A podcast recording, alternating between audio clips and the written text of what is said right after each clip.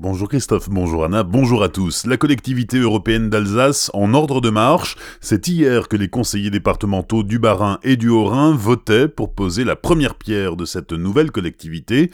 Délibération adoptée à la majorité hier matin dans le Bas-Rhin. Les socialistes ont voté contre, ce qui n'a pas été le cas hier après-midi dans le Haut-Rhin, où la délibération a fait l'unanimité. Les regards se tournent désormais vers le 1er février 2021 et la fusion des deux conseils départementaux.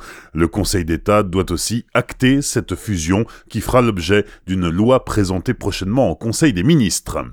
Après la visite du ministre de l'écologie vendredi dernier en Alsace, la présidente du département du Haut-Rhin, Brigitte Klinkert, rappelle à François de Rugy les engagements de l'État en vue de la reconversion du site de Fessenheim. Brigitte Klinkert au micro de Brice Jenner. Vous accusez quand même l'État de ne pas avoir tenu ses engagements, d'arriver avec une, coquille vide. Est-ce que vous estimez avoir justement obtenu gain de cause? Nous avons demandé à, à l'État de s'engager financièrement sur tous les projets qui figurent dans le projet de territoire que nous avons signé ensemble la semaine dernière.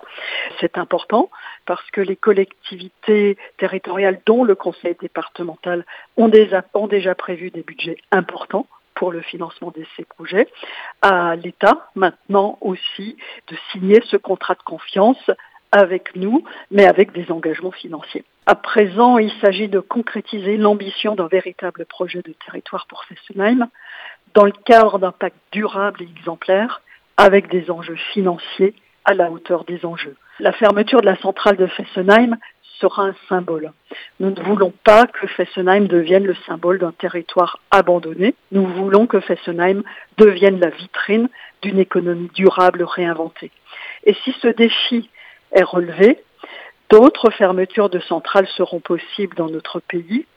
S'il ne l'est pas, la stratégie nationale sera bloquée. Ce processus, nous devons le réussir. L'État pour mener à bien sa politique, nous, élus et collectivités territoriales, pour nos territoires et pour leurs habitants. Il y a une urgence écologique, il y a une urgence sociale.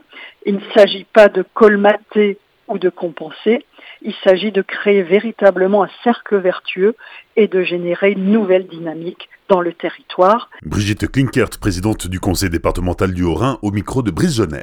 Les urgences de Célestat saturées depuis des semaines. Les patients doivent attendre pendant des heures et cela pose aussi des problèmes aux secouristes. Hier, sept fourgons de pompiers et trois ambulances étaient bloqués attendant la prise en charge des personnes qu'ils accompagnaient.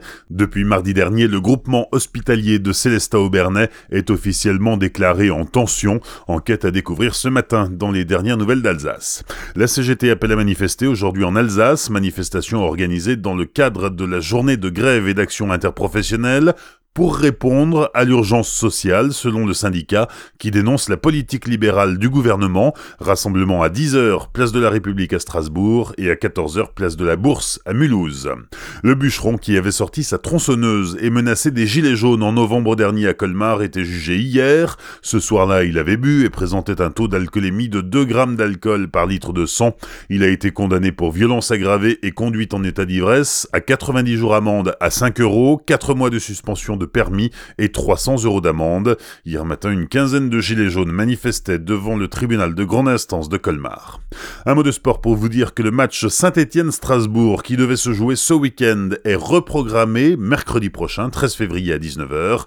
Il a été reporté en raison de la neige sur la pelouse du stade Geoffroy Guichard. Bonne matinée et belle journée sur Azure FM, voici la météo.